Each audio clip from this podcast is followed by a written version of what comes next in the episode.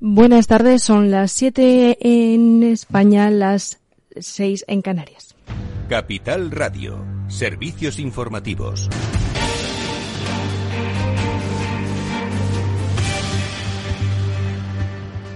Buenas tardes. Sanidad notifica este miércoles 2.303 nuevos casos y 57 fallecidos, lo que deja a España a punto de alcanzar el riesgo bajo de contagio al reducirse la incidencia a 50 casos por cada 100.000 habitantes. Además, aunque la Agencia Europea de Medicamento ha recomendado una tercera dosis de refuerzo en la Comisión de Salud Pública, Madrid y Galicia han votado en contra de las terceras inyecciones, dicen, por falta de evidencia científica. Y el presidente de Canarias, Ángel Víctor Torres, afirma que las administraciones nacional, autonómica y locales están haciendo todos los esfuerzos para que la reconstrucción de los barrios y viviendas y la economía afectada por la erupción del volcán de La Palma sean el, menor eh, daño posible. Esos fondos están llegando ya. Esta misma semana, mañana va a haber eh, un consejo de administración para comprar primeras viviendas. Eh, se ha cerrado ya un protocolo que hoy firma el consejero de vivienda en la isla de La Palma para que los trabajadores sociales que ya se incorporan a la oficina puedan hacer los trámites para quienes son los destinatarios de estas viviendas y estamos ante el mayor reto que jamás se ha enfrentado Canarias para la reconstrucción de una isla.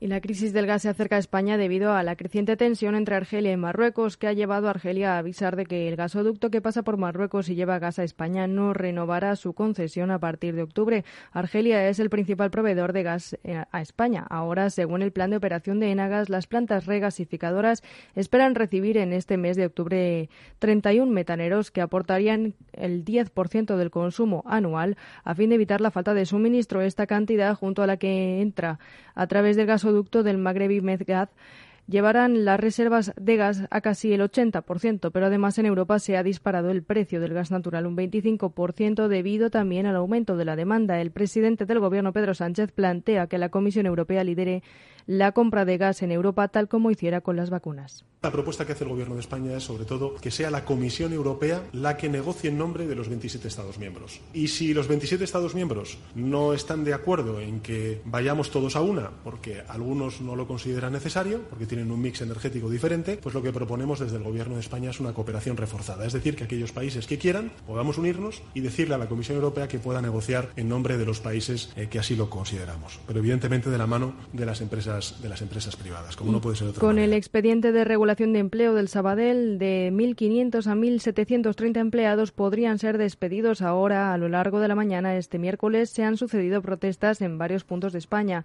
En Barcelona unas 2.000 personas han acudido a la concentración. Las posturas de cara a la negociación están bien alejadas.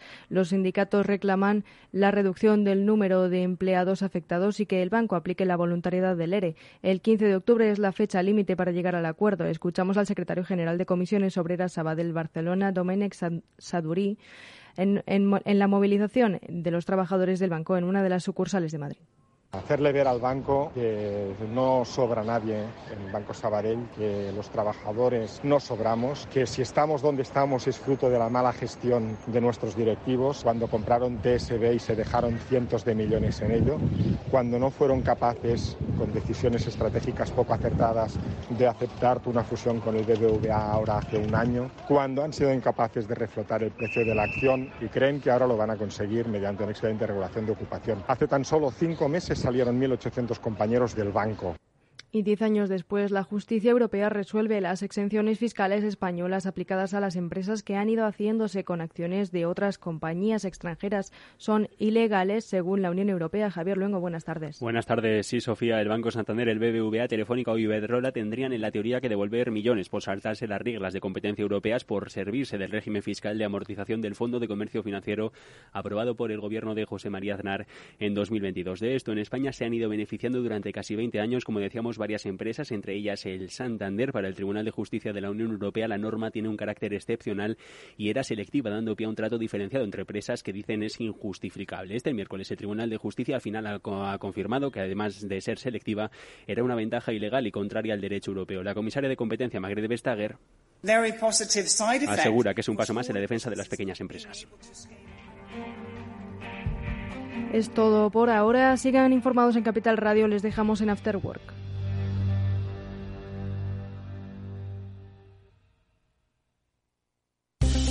Invierte en acciones o ETFs sin comisiones. Tesla, Netflix, Amazon, Banco Santander, Telefónica, miles de acciones de los 16 mayores mercados bursátiles del mundo. Cero euros de comisión hasta 100.000 euros de volumen mensual. Abre tu cuenta 100% online en solo 15 minutos. xtb.es.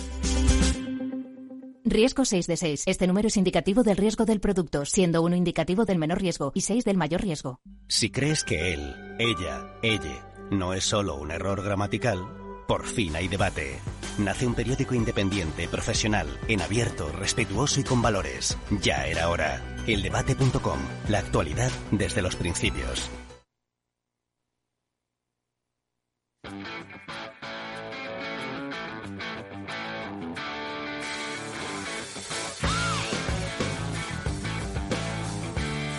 Después del trabajo, After Work, con Eduardo Castillo, Capital Radio. ¿Qué tal amigos? Buenas tardes, bienvenidos a este programa, el Afterword de Capital Radio, que ya comienza en directo con todos vosotros y que hoy va a centrar sus eh, eh, análisis en dos puntos concretos. El primero de ellos, el estado de la universidad en nuestro país. Como sabéis, cada año, con determinada frecuencia, desde la Fundación CID, desde la Fundación Conocimiento y Desarrollo, se elaboran no solo rankings sobre pues, el estado de la investigación, de la academia, de cómo avanza la universidad, sino también los propios retos o desafíos que tiene la universidad en su conjunto en nuestro país. Bueno, pues ya tenemos el último informe de la Fundación CID eh, y hablaremos sobre cuáles son esos retos que tiene la universidad en su conjunto, desde una óptica de universidad privada, universidad pública, de la transferencia del conocimiento, de la eh, cualificación de los egresados de nuestras universidades. Bueno, pues enseguida con eh, Martí Parellada, que es el catedrático de la Universidad de Barcelona y es uno de los responsables de los informes y rankings de CID, vamos a hablar sobre cuáles son esas principales conclusiones muy interesantes, ojo, eh, que nos tienen que hacer reflexionar a todos, porque al final la universidad no es un ente independiente, la universidad formamos todos parte de la universidad. De lo que sale la universidad se hace el trabajo, de la universidad salen empresas, las empresas deben contribuir a la universidad. Por eso digo que no, es, no se puede ver como un compartimento estanco. Ahora enseguida saludamos a Martí.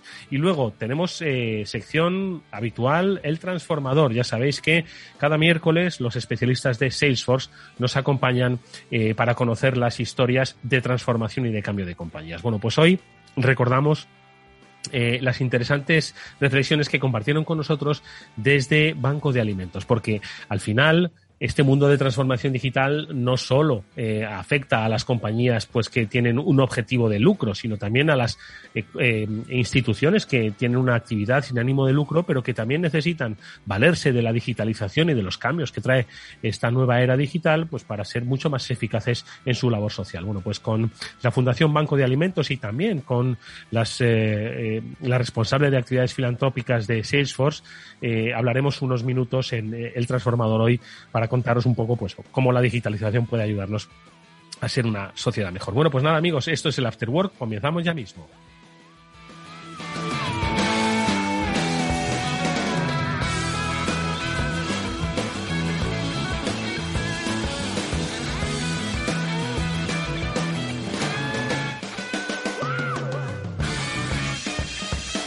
Tenemos sobre la mesa. Reciente, además, es el informe, el último informe de la Fundación CID sobre el estado de la universidad en nuestro país.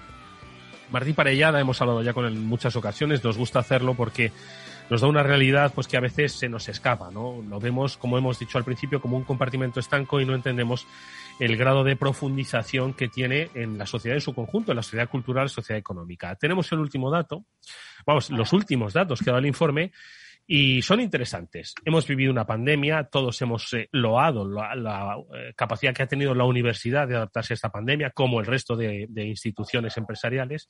Pero este es solo el punto de partida para afrontar muchos retos que están sobre la mesa. Algunos de ellos, ojo, que nos deberían hacer reflexionar. Martín Parellada, buenas tardes, bienvenido al programa. Hola, buenas tardes. Muchas gracias por invitarme. Eh, Martín, yo no sé si eh, hablar brevemente de lo de la pandemia, porque creo que es cierto que ha habido grandes aprendizajes, grandes avances, como todo, ¿eh? Como las empresas han recorrido lo que iban a recorrer en cinco años, lo han recorrido en tres meses. Lo mismo le ha pasado a las universidades, pero obviamente hay que hacer un comentario ¿no? sobre cómo le ha afectado eh, la COVID-19 a la universidad y que refleja el informe. Un poco cuál es esa lectura general para luego ir a los desafíos más específicos.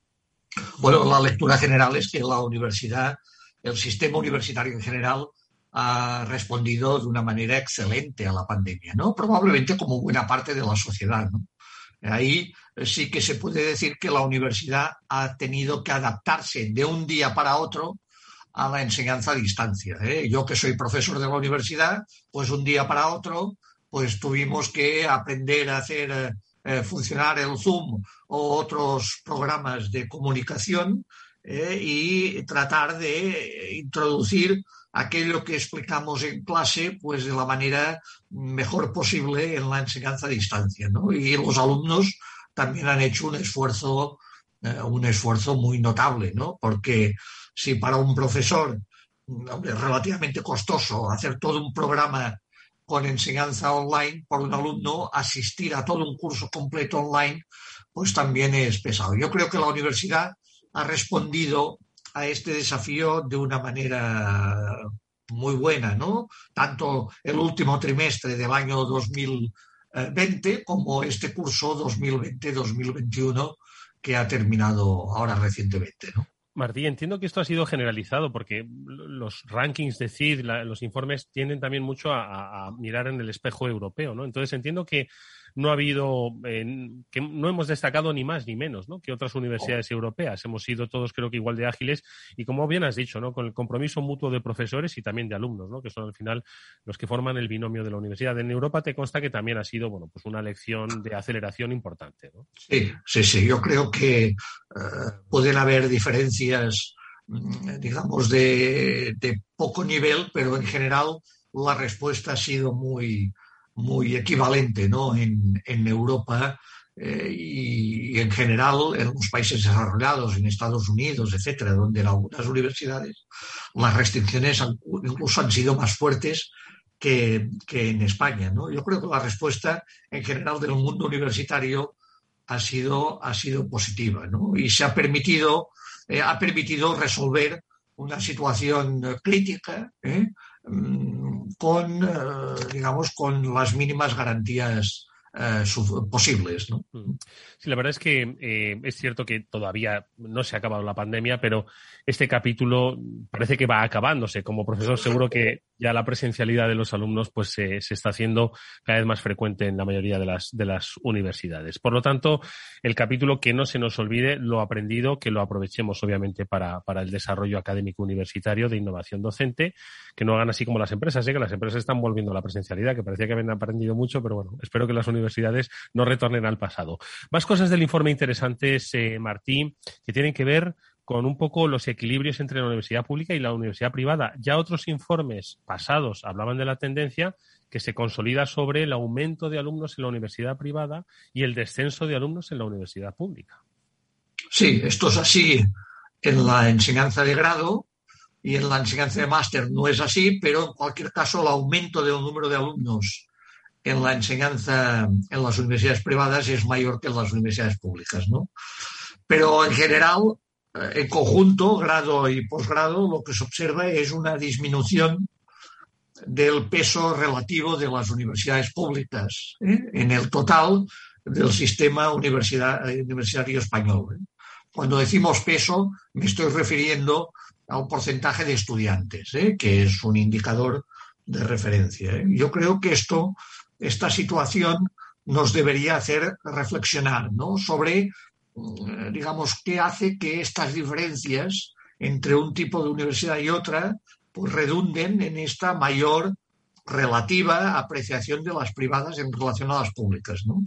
Mm. Finalmente, el tema, no lo olvidemos, las públicas se mueven con unos costes de matrícula que son del orden entre cuatro y cinco veces superior a los costes de la universidad pública, la privada respecto a la pública, mm. Y por tanto razón de más, ¿no? Que es lo que hace que cada vez hayan más estudiantes que vayan a la pública con estos costes eh, superiores.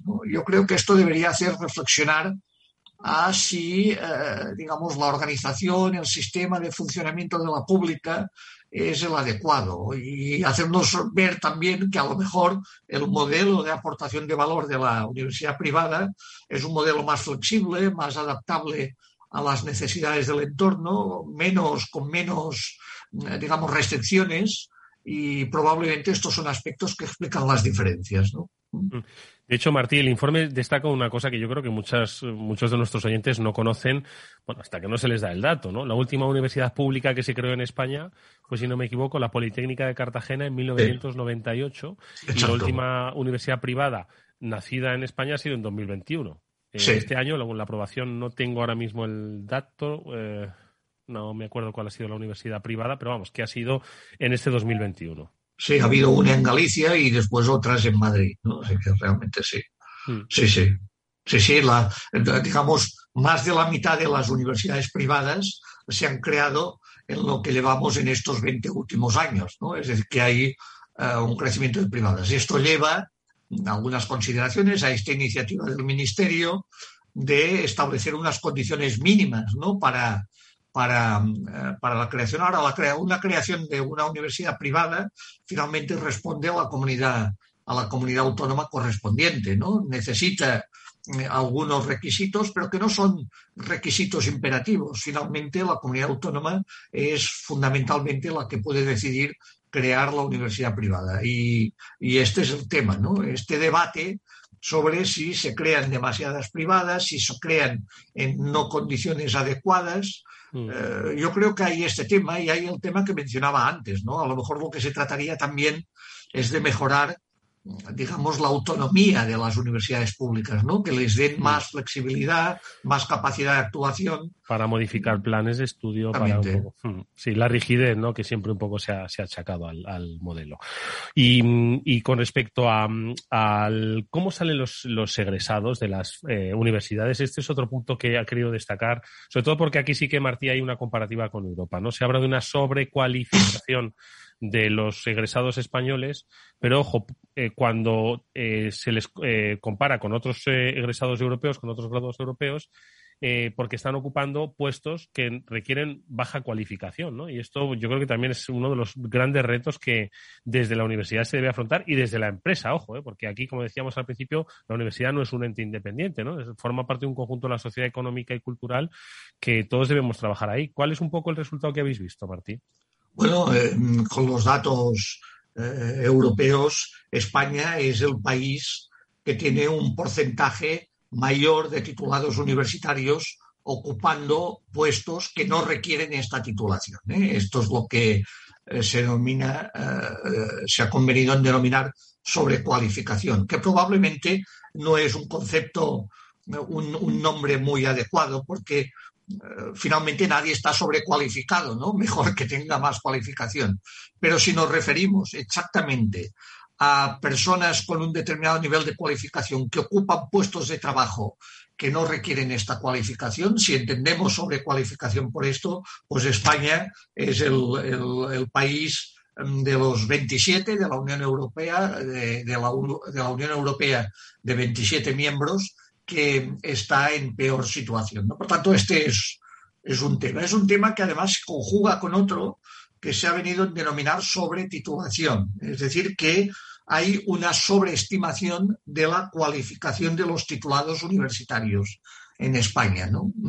Este es otro tema que a lo mejor está menos estudiado porque también la evidencia no es tal, pero algunas estadísticas, como por ejemplo unas que se llaman PIAC, PIAC, eh, indican esto, ¿no? Que en España probablemente un titulado universitario tiene unas competencias que están por debajo de las competencias de otros titulados universitarios en otros países europeos. Si este fuese el caso, a lo mejor el problema de la sobrecualificación desaparecería o se reduciría, porque no es un titulado universitario con unas competencias determinadas que ocupa puestos de menor, de menor demanda de cualificación, sino que al ser este titulado universitario con una menor cualificación, a lo mejor se adecua a la mm. cualificación que demanda. Es decir, yo creo que son dos temas que son similares, pero que no mm. son idénticos y que sería bueno estudiar. Es mm. verdad lo que has dicho tú, Eduardo, que esto no se le puede atribuir en, en exclusiva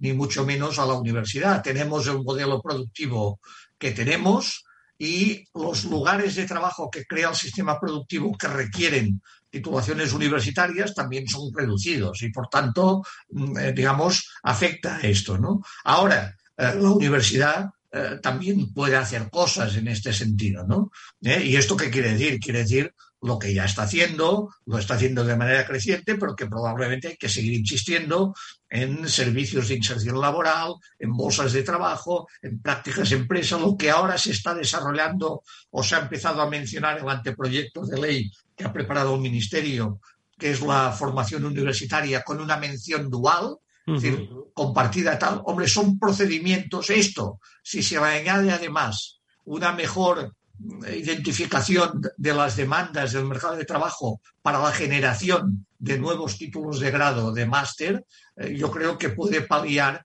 no lo resolverá, porque, insisto, no, no corresponde a la universidad en exclusiva, pero sí que puede paliar eh, algunos excesos sobre, de sobrecualificación o sobre titulación. La verdad es que este último aspecto es muy interesante. El título no necesariamente cualifica, aunque debería, porque para eso es un título que cualifica al poseedor del mismo, ¿no? En las competencias necesarias. Pero bueno, hay aspectos eh, positivos, eh, Martí, en el informe, eh, que es el de la investigación. Ahí España, las universidades españolas sí que han mejorado en la producción científica y, es algo que bueno que sigue siendo pues bastante notable. Otra cosa es el, traslado ¿no? de esta producción científica a la transferencia del conocimiento, ¿no? Dice que se transforma en empresas, ¿no? El, conocimiento generado en, universidades ese ha, bajado un poco con respecto a otros informes, eh, pero bueno, que en investigación, Martín, no estamos mal.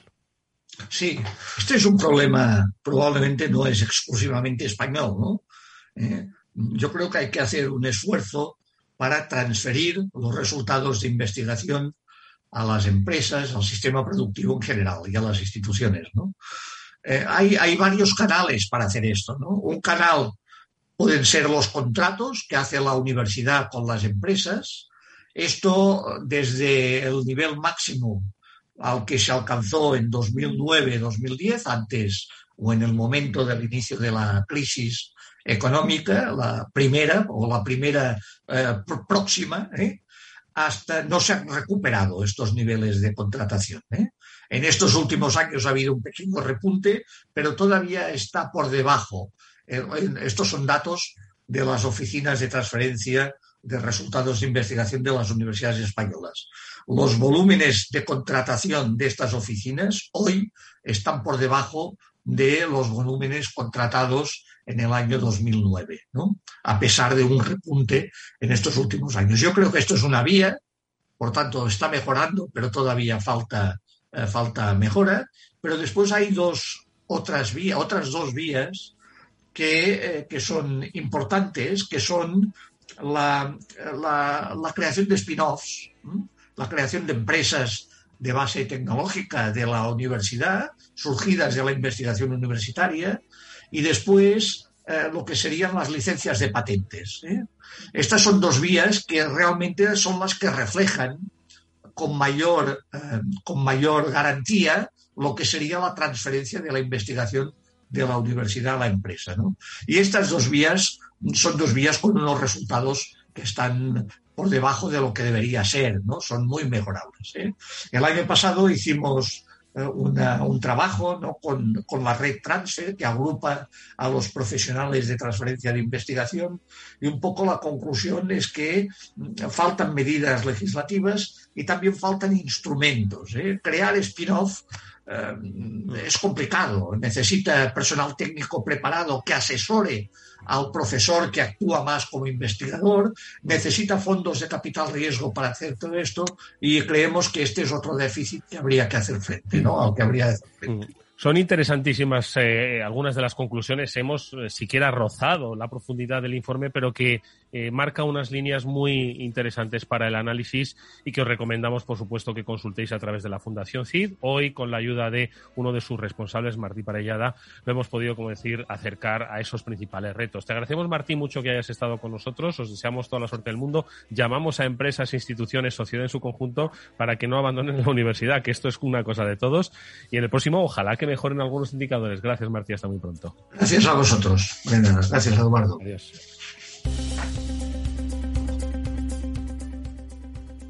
Un breve consejo si inviertes en bolsa, esto te va a interesar. XTB tiene la mejor tarifa para comprar y vender acciones y ETFs, cero comisiones hasta 100.000 euros de nominal. Si inviertes en bolsa o quieres empezar, más sencillo imposible.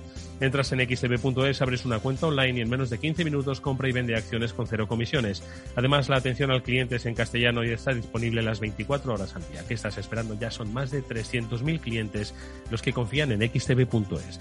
Riesgo 6 de 6, este número es indicativo del riesgo del producto, siendo uno indicativo del menor riesgo y del mayor riesgo.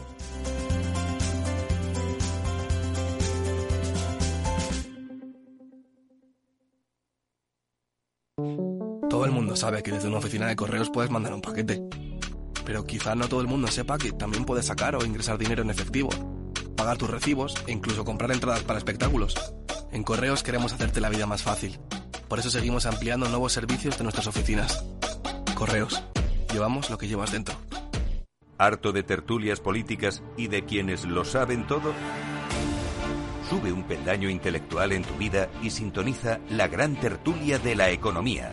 Un debate pragmático y sin afinidades que revela las grandes transformaciones de nuestros días, con figuras de gran talla económica como Pedro Esbarz, Ramón Tamames, Francisco Navarro, César Arranz, Hermenegildo Altozano, Isabel Aguilera, Manuel Moreu, Juan José Rubio y Fernando Zunzunegui, entre otros. La gran tertulia de la economía, cada mañana a las 8 y 20 en Capital, La Bolsa y la Vida, con Luis Vicente Muñoz.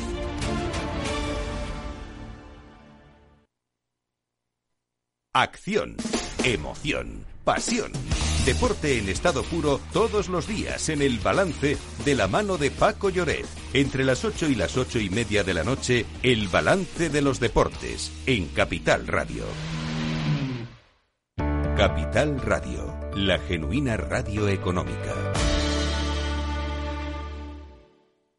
A continuación, El Transformador, de la mano de Salesforce.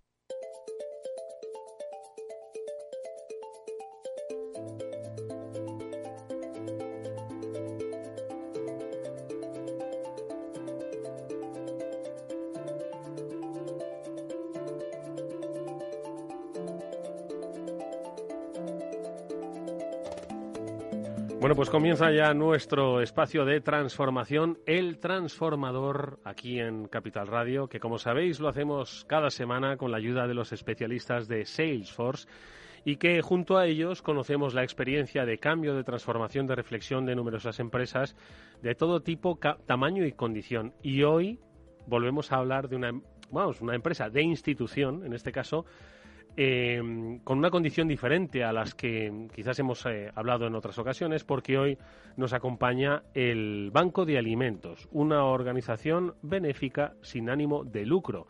Podemos pensar, pero también requieren de transformación digital. Claro que requieren, porque todo eh, requiere una transformación digital, incluso ese servicio y esa labor social que, que desarrollan. Bueno, pues enseguida vamos a saludar a nuestra invitada de Banco de Alimentos, pero antes nuestra experta ya repite en este programa de Salesforce, Mildred Azuaje. Mildred, ¿qué tal? Muy buenas tardes. Buenas tardes, Edu.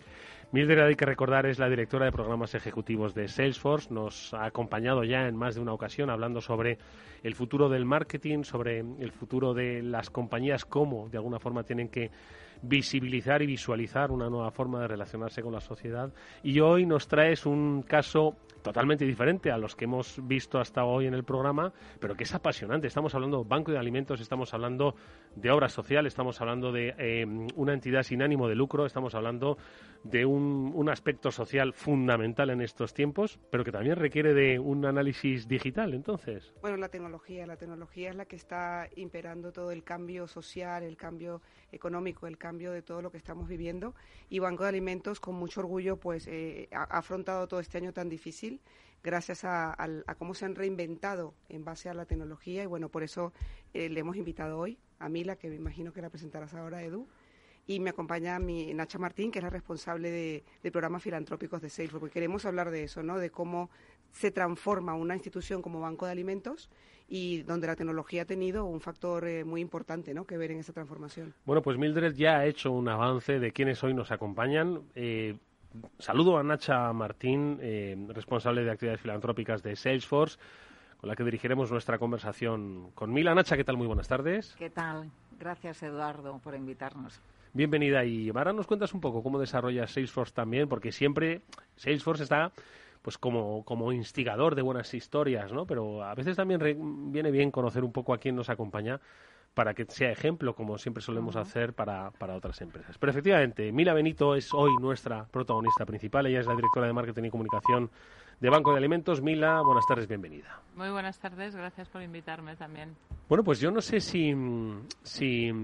Bueno, sí, le voy a preguntar a Nacha. Le voy a preguntar a Nacha la primera, ¿vale? Porque actividades filantrópicas de Salesforce. Eh, no tanto las que hacéis, las que ocupáis, sino el, el, papel que una actividad de filantropía, en la que tú en este caso eh, representas en Salesforce, ¿Por qué para una compañía? La semana pasada, recordáis, además estuvimos hablando de Ilunion, ¿no? Sobre una actividad social, eh, pero bueno, Ilunion de alguna forma es la mayor empresa digamos, em, eh, de compromiso social que ahora mismo en Europa, por contrataciones, lo recuerdo, ¿no? Pero bueno, em, una empresa como Salesforce, que estamos hablando de tecnología, que estamos hablando de cloud, que estamos hablando del futuro, también tiene que mirar hacia la filantropía, Nacha. Sí, bueno, de hecho, eh, la filantropía forma parte de los valores de Salesforce. Em, nosotros tenemos distintos grupos en Salesforce que trabajan para diferentes fines pero lo que sí es que tenemos un valor que impera por, está por encima de todos, que es el tratar a todos por, por igual. O sea, para Salesforce no hay mm, empleados o no hay individuos que tengan que, que se les trate de una forma distinta por su raza, por su razón social, por su idiosincrasia. Para ellos, eh, para nosotros, bueno, para Salesforce, es poner en valor a todos y cada uno de los, de los empleados, porque de esa forma eh, sabemos que se van a desarrollar de una forma plena y van a tener todos las mismas eh, igualdades, ¿no? Y mm, hoy trabajamos con Banco de Alimentos.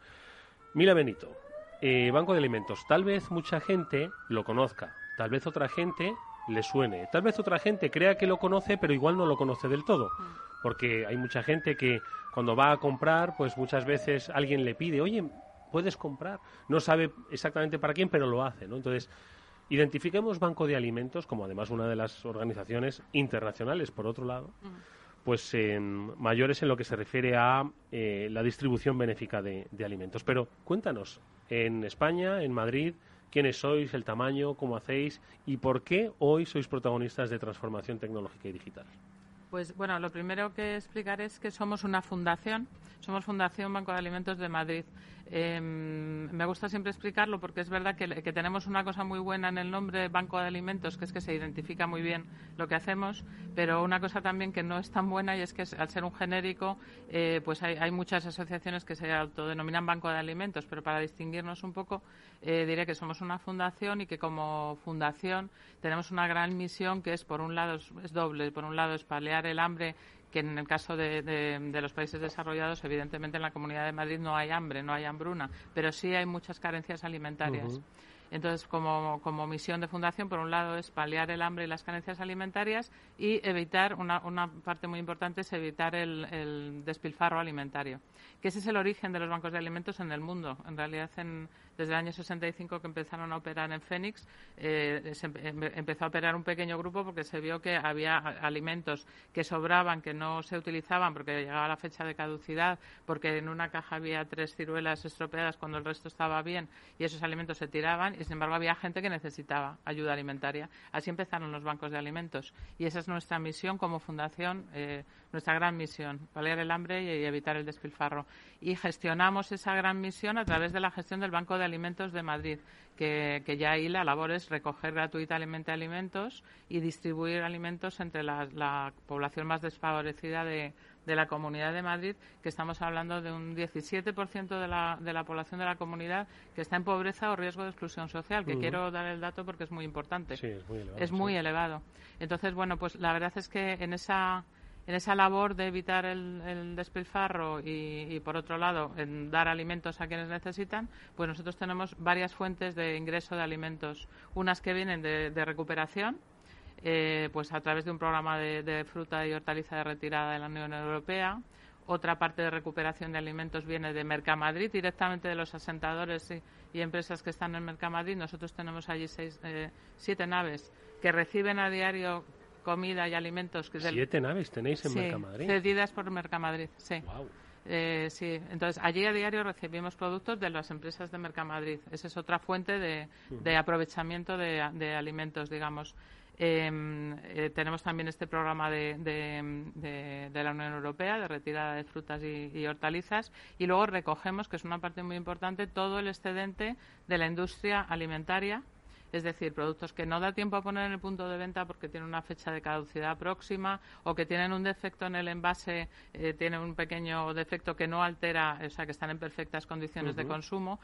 toda la industria alimentaria nos, nos dona. Eso es otra fuente de recuperación porque serían alimentos que la ley obliga a destruir con sus correspondientes emisiones de CO2. Entonces es muy importante aprovecharlos y poder, poder distribuir. Entonces tenemos toda una parte de recuperación de alimentos, otra parte que viene de donaciones directamente de particulares eh, o de empresas que nos donan directamente o bien alimentos o bien dinero para que compremos alimentos. Y por primera vez en el año 2020, por primera vez, y digo que mm, ha sido bastante significativo de cómo ha sido el año 2020 con la pandemia, tuvimos que abordar compra de alimentos. Hasta el año pasado nosotros con la, recuperación de, alimentos y las donaciones dábamos, cubríamos. El año pasado tuvimos que empezar a comprar alimentos después de 25 años, llevamos 25 años trabajando y fue, ha sido la primera vez que, no, que tuvimos que abordar compras, que yo creo que es un dato pues, significativo de cómo, de cómo fue el año, de cómo aumentó la demanda de personas que necesitaban ayuda y de, y de cómo solamente gracias a la solidaridad de las empresas, por un lado, que fue increíble la ayuda realmente la que recibimos en no solo en donaciones de alimentos porque no solamente necesitamos donaciones ha, habido empresas que nos han ayudado a transformarnos. Antes hablabais de la digitalización.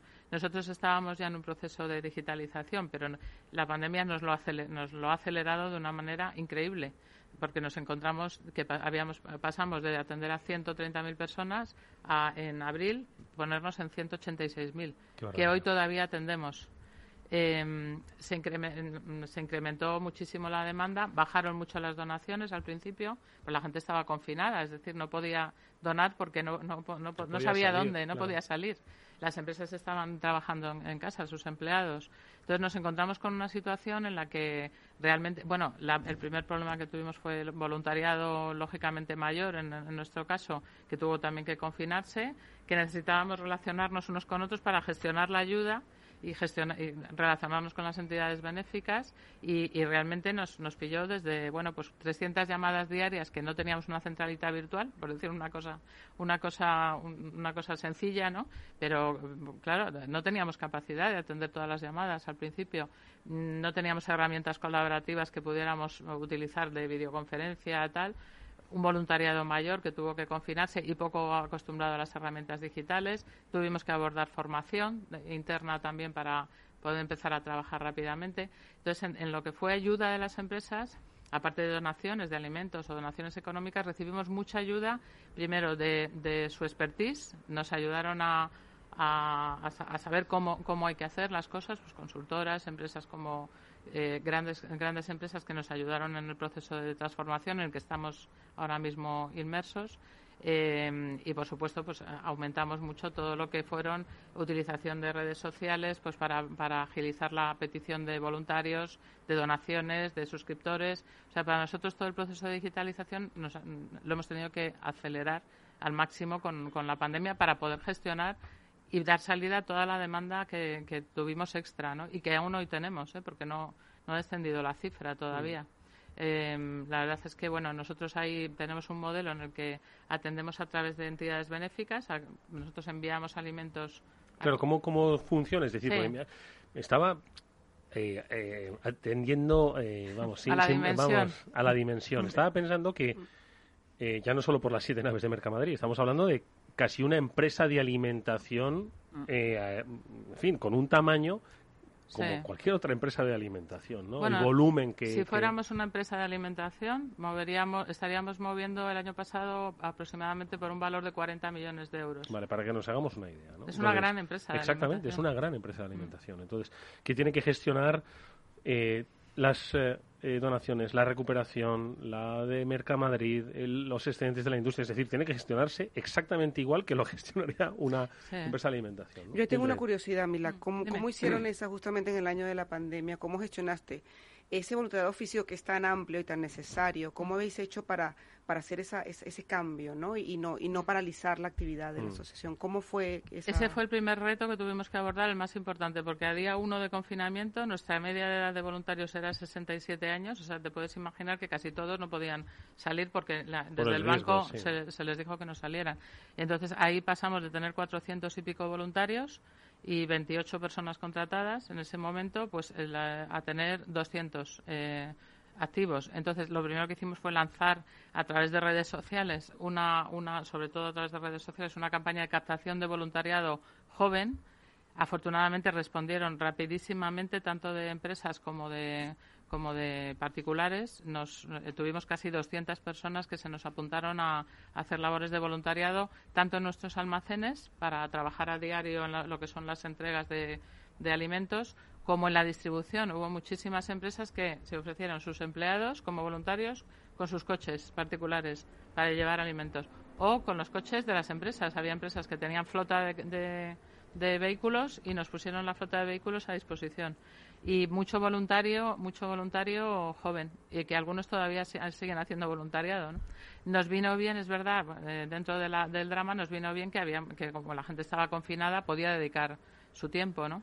Entonces ahí pues eh, lanzamos una campaña y enseguida recibimos respuesta de, gente que se apuntó, porque fue el primer reto a superar. Y también con las entidades benéficas el problema que tenían era, era el mismo, que no tenían voluntarios para para distribuir alimentos eh, y muchas familias no podían ir a recoger porque muchos además había un, nivel de contagio muy muy importante no mm. justamente las zonas más afectadas eh, de contagio son las zonas más necesitadas de ayuda.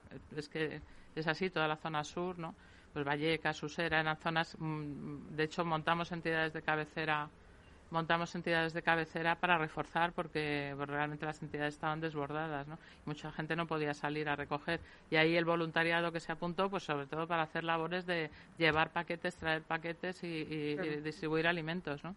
Eh, ahí tengo una segunda pregunta, porque con las cifras que tenemos de Banco de Alimentos, eh, más de 24 millones de kilos de alimentos distribuidos hasta enero de 2021. Sí quería preguntarte en comparación con otros años, ¿cuál ha sido un poco esa, esa evolución? Igual que tienes más de 180 mil eh, familias atendidas, ¿no? Mm. Esas cifras en vuestra historia. Sí, mira, nosotros cerramos en diciembre de, de 2019, teníamos 130.000 eh, personas beneficiarias que a las que le llegaba la ayuda. Y en, al inicio del confinamiento, en el mes de a finales de marzo, ya nos pusimos en 186.000, que es un aumento muy importante eh, y, todavía no ha bajado. O sea, seguimos atendiendo al mismo número de, de personas. De hecho, de esas 186.000 tenemos 33.000 son son niños y más de 8.000 son lactantes que requieren de una alimentación especial también, ¿no? Que es un producto más caro, más difícil de conseguir, las leches de continuidad. En mm. fin, tiene y la, la, demanda la verdad es que no ha bajado desde el inicio del confinamiento porque es verdad que han empezado a llegar algunas ayudas pero realmente es que eh, es, es, hay mucha gente que incluso que necesita ayuda y está trabajando sea, desgraciadamente, pero no, no llega a fin de mes, ¿no? Pues porque son empleos a tiempo parcial, porque solo trabaja un miembro de la familia, el otro está en paro. Realmente con un, sueldo pequeño hoy en día no puedes cubrir todos tus gastos de alquiler, alimentación, recibos, la luz. no. no. puedes. En Madrid, además, eh, es curioso porque en hay una, una, fuente oficial que manejamos siempre, que es donde medimos el riesgo de exclusión social y los datos de pobreza, y Madrid es la comunidad más dura para, en, los datos de pobreza. Es la que genera más riqueza, eh, pero es verdad también que es más, es más duro vivir en Madrid porque es más caro, entonces cuesta más sobrevivir. O sea, el pobre es más pobre en Madrid, por decirlo de alguna manera muy gráfica, ¿no? Eh, y, es, cierto también que luego es una comunidad que mueve enseguida, es motor de economía, porque enseguida en cuanto se mueve Madrid se mueve todo, pero cuesta más llegar a las capas más bajas. Sí, es así. Mm. Nacha. Sí, Milan, ¿qué relación tenéis con bancos de alimentos a nivel internacional? ¿Tenéis alguna vez practice que de alguno de ellos. Cuéntanos un poco cómo relacionáis con. Nosotros tenemos, bueno, a nivel local en España estamos asociados, somos 54 bancos de alimentos que estamos asociados en la Federación Española de Banco de Alimentos. Eh, y a su vez pertenecemos a, FEBA, que es la Federación Europea de Bancos de, Alimentos. Es una federación muy activa y con la que tenemos mucho contacto. Por daros una, por daros una idea, el año, este año de pandemia, a pesar de que todos hemos estado muy desbordados, se hicieron 13, 13 puestas en común, digamos, a, través de, videoconferencias, donde compartieron todo lo, que ellos iban viendo que, estaba funcionando mejor en unos países, en otros, cómo se estaba organizando, compartían el conocimiento. Pusieron en marcha también un estudio que hicieron tres olas en el, en el año para hacer un seguimiento de, los indicadores de pobreza para ver qué zonas estaban más afectadas, menos afectadas. Realmente es una red que es muy activa que, y con la que compartimos y ellos comparten mucho, mucho mucho thinking ¿no? de cómo se, se, funciona. Y a su vez luego hay otra otra organización, otra federación superior que es la, Global eh, Football mm, eh, Networking, que es eh, Network, perdón, que es la, la, red global, digamos. ¿no? Hay bastante conexión y luego a su vez las dos, las tres federaciones tienen mucha relación con las administraciones a, todos los niveles. ¿no? Nosotros a nivel local y en, en el estamento más alto con, con FAO con quien y con otros organismos con quien se reúnen muy a menudo para tratar también los grandes temas de, que tienen que ver con el hambre, el despilfarro y, el desperdicio de alimentos. La verdad que interesante porque te estaba oyendo y ya se me están ocurriendo acciones para el próximo eh, trimestre. Mm, ¿Cómo eh, se han involucrado las empresas españolas? Eh, con vosotros en esta época de pandemia. Yo sé cómo se ha involucrado Salesforce y tenemos anécdotas que luego Mildred y yo contaremos, pero danos algún ejemplo. ¿Qué hacen nuestros líderes? Pues os, os, comentaba al principio que, bueno, para nosotros la las empresas colaboradoras es, una parte esencial de, poder llegar a, establecer ayudas, ¿no?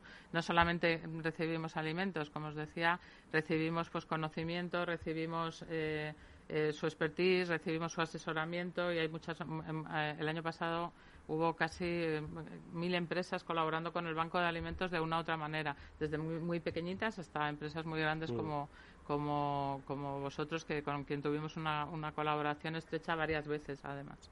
Eh, esa, esa colaboración de las empresas, digamos que nosotros lo que hemos visto antes de la pandemia es que ya en el ADN de las empresas está la necesidad y la, y la, visión que tienen tan clara de, de, querer colaborar, pero de querer colaborar activamente, no para poner una memoria a final de año diciendo hemos hecho tres cosas. Realmente ya habíamos visto un movimiento de, involucración por parte de las empresas, que es verdad que también eh, se demanda por parte de la sociedad. Hay un estudio muy interesante de Abbas que publica cada año, ya es un estudio con una trayectoria, que se llama Meaningful Brands, que, mm, que destaca que es un estudio mundial y destaca que hay un 70% de personas en el mundo que reclaman a las empresas que hagan, eh, que ayuden a, que hagan mejor la vida de las personas y un 67%, esto es la edición del año pasado, que reclaman que se mejore la vida del planeta de alguna manera, ¿no? De, o que seamos más sostenibles. Yo creo que se ha juntado esa demanda social, eh, por un lado,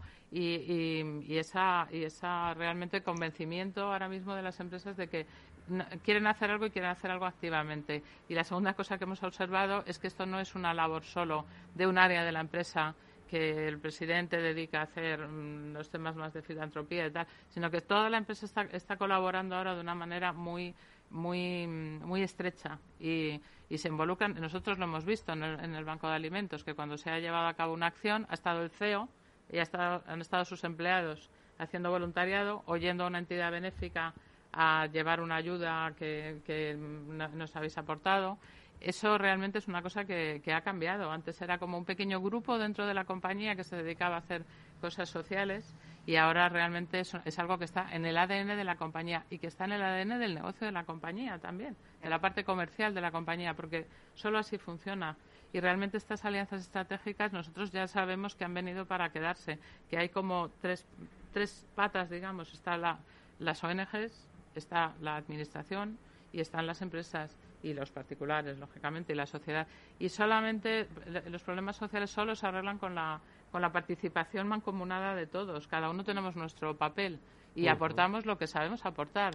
Ninguno de los actores puede aportarlo todo porque ninguno tiene el expertise 100%. Yo creo que la, el éxito de, y de hecho el éxito yo creo de haber podido afrontar una situación como, como la que hemos vivido con la pandemia, ¿no? Creo que ha sido precisamente haber sido capaces de hacer esta comunión entre empresas y empresas y, y, en el caso nuestro de Banco de Alimentos ha sido clave, clave. Yo creo que con vosotros, con Salesforce, que hemos tenido varias varias acciones, ha sido muy muy importante. ¿Qué habéis hecho eh, desde Salesforce, Nacha? Pues mira, nuestra relación con Banco de Alimentos se remonta hace seis años, yo creo. Yo llevo siete en la compañía y ya empezamos, mm, no sé cómo vino el primer contacto, pero desde ayuda a recoger alimentos en los supermercados a un en enero evento familiar en donde las familias con los hijos hacíamos la, distribución del, del, alimento, que era algo que, que ahí ya mm, eh, lo que querían los padres es que los hijos viesen la necesidad, dónde iban esos alimentos y la cantidad de alimentos en esas naves que comentaba Mila. Que, que te sorprenden llenas de cajas de alimentos, de macarrones, arroz de, primera necesidad. Y claro, eh, no sé qué decirte, últimamente eh, nuestra nuestra ayuda eh, a través de eh, con Mildred en todos los eventos que hacemos de Executive Engagement hay una acción de voluntariado entonces son acciones de voluntariado que van más directas entregamos pues a 10 familias de distintas ONGs ¿Cuántos kilos de alimentos? Llevamos más de 4.000 eh, kilos desde el año pasado. sí. Entonces, te diré que es muy impresionante. A mí me, impresiona cuando vamos a entregar esas cajas y ves a las familias esperando mm. los alimentos. Es algo que te conmueve. Es algo que te conmueve y, y que dices, es que tengo que hacer más. Esto es poco, tengo que hacer más empiezas a hablar con las ONGs, ves las necesidades, tienen cantidad de proyectos. En todas ellas hay grandes profesionales que se desviven para que no haya brecha digital, para que haya formación entre los beneficiarios, mm, cantidad de, de proyectos que tienen y no, no nos podemos involucrar en todos, pero bueno, poco a poco. Y retomando un poco los aspectos de gestión, ¿no? Por hablar de la adaptación tecnológica, ¿no? Eh, dices que ya venía previamente a la pandemia. La pandemia mm, os hizo ver que, pues, las llamadas, el call center, las eh, herramientas, la gestión de los voluntarios, la formación necesaria, la propia gestión logística, ¿no? Ah. Eh, y eh, entiendo que os dijo, oye, tenemos que acelerar y profundizar en esa transformación digital, ¿no? Mm. ¿Cómo lo habéis impactado? ¿Cómo lo estáis adaptando?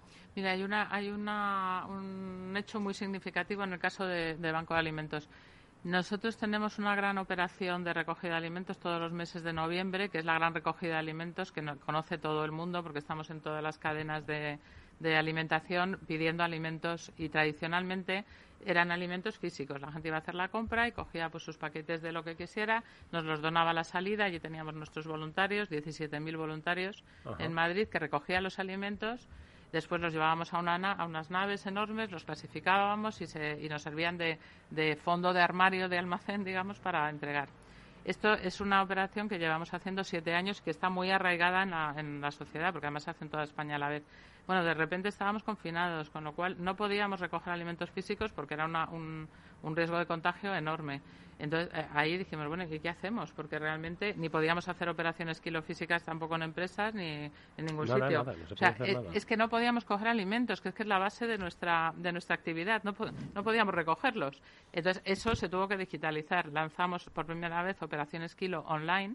Em, que todavía estamos haciendo, de tal manera que nosotros preparamos una, una landing page, una web de donación personalizada para cada empresa, eh, a través de la cual pues los empleados eh, y la propia empresa, que muchas veces dice, bueno, pues si los empleados han recogido mil kilos, la empresa de otros mil, eh, participan y todas esas recogidas que antes eran físicas de alimentos las hacen online y, nos entregan el dinero y nosotros con ese dinero compramos alimentos.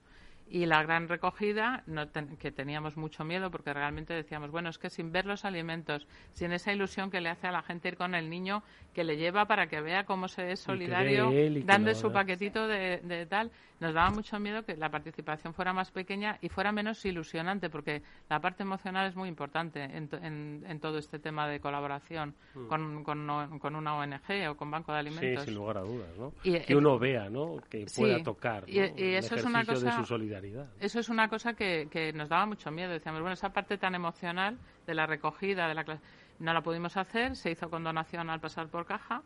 Eh, en el momento de hacer la compra, pues tú decías, bueno, yo quiero donar un euro o quiero donar 100 euros. Y así la hicimos y la verdad es que el resultado fue fantástico. Y luego abrimos también posibilidad de donar online en, gran recogida. Eso nos permitió estar durante un mes entero, con lo cual, bueno, pues la verdad es que recogimos en el año 2019 mmm, recogimos 1.750.000 kilos de alimentos y el año pasado recogimos siete, más de 7 millones de kilos de alimentos. Mm. Quiero decir hasta qué punto, con este ejemplo, la digitalización nos hace más eficaces en el fondo. Sí, sí, sin lugar a dudas, pero de todas formas le iba a preguntar en a un, momento, en un momento de pandemia tan difícil... Claro, pero claro, yo creo que la reacción a priori es decir, madre mía, pero ¿cómo digital? O sea, pues si yo lo que quiero es ayudar, no siempre el concepto de ayuda lo tenemos como una ayuda física, ¿no? ¿Qué te mm. parece esa, ese cambio hacia lo digital de la ayuda? Pues mira, eh, ayer mismo hablaba con una, con una ONG eh, que trabajan con bueno pues eh, con personas que tienen un déficit no o sea o síndrome de Down o autismo. Entonces vamos a desarrollar un proyecto que es claro, la digitalización al final crea una brecha, hay muchos puestos que están mecanizados y que tienden a desaparecer. Lo que vamos a hacer es educarles en que aprendan a manejar las herramientas digitales. Entonces es un proyecto que, que estamos eh, está en embrión. Ayer lo hablamos, pero que ya tenemos varias un par de ONGs con las que vamos a trabajar y esperemos desarrollar y venir eh, a hablar del proyecto aquí. Los micrófonos estarán abiertos, por supuesto, faltaría más. Mildred. Pues que justamente el tema de la brecha digital viene por la eh, digamos que el, problema de no saber manejar ¿no? las herramientas. Entonces, uno de los, de los puntos también importantes que hemos desarrollado con Banco de Alimentos, aunque no es necesariamente la parte de alimentación, es el detectar asociaciones que además de necesitar alimentos necesiten formación para personas que necesitan ser incluidas socialmente. Entonces, allí Nacha ha visto, como otra brecha, otra vía, perdón, para, para disminuir esa brecha con la formación. Entonces, además de la parte de alimentos, que tienen no sé cuántas beneficiarias tiene el Banco de Alimentos, muchísimas, hemos captado eh, otras organizaciones que necesitan, además de las donaciones, eh, formación. Y para nosotros esto es fundamental para disminuir la brecha digital, que la gente Por eso, sepa usarlo. Mildred, sin la, la, tecnología no deshumaniza, sino que rehumaniza. Y nosotros hoy lo hemos mm. constatado con la experiencia de Banco de Alimentos, cuya directora de Marketing y Comunicación, Mila Benito, nos lo ha explicado fantásticamente bien y a la que deseamos toda la suerte del mundo. Mila, gracias. Muchas gracias Hasta muy pronto. Y por supuesto a Nacha Martín, responsable de actividades filantrópicas de Salesforce. Nacha, muchas gracias. Mucha suerte para el futuro. Y a Mildred Azuaje, directora de programas ejecutivos de Salesforce. Mildred, gracias, un placer verte de nuevo por a aquí. Vosotros, que sigáis trabajando eficazmente. Muchas gracias. Y nosotros, amigos, nos despedimos esta mañana, que volveremos con más After Work a las 19 horas. Eh, como siempre, la sintonía de Capital Radio. Jorge Zumeta estuvo gestionando técnicamente el programa. Os habló Eduardo Castillo. Hasta mañana.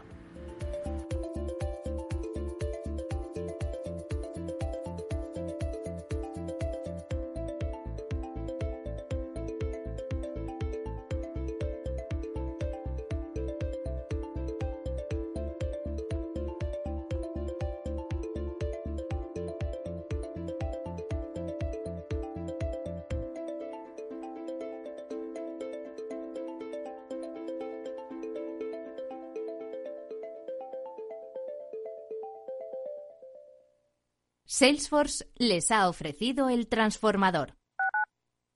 Tu radio en Madrid 105.7, Capital Radio. Memorízalo en tu coche. Metro de Madrid te lleva de forma segura al trabajo, al gimnasio, al retiro. un medio de transporte accesible y rápido que te acerca a los lugares y a las personas que más quieres. Ahora y siempre, utiliza el transporte público. Ahora y siempre, muévete en metro. Metro de Madrid, Comunidad de Madrid. Gráficas Naciones. Más de 50 años de experiencia en el sector de las artes gráficas. Apostamos por la última tecnología tanto en impresión offset como en digital y gran formato. Realizamos todo tipo de impresión. Tarjetas de visita, folletos, libros, vinilos, decoración y montaje de stands. Más información en el 91 629 2145 o en gráficasnaciones.es.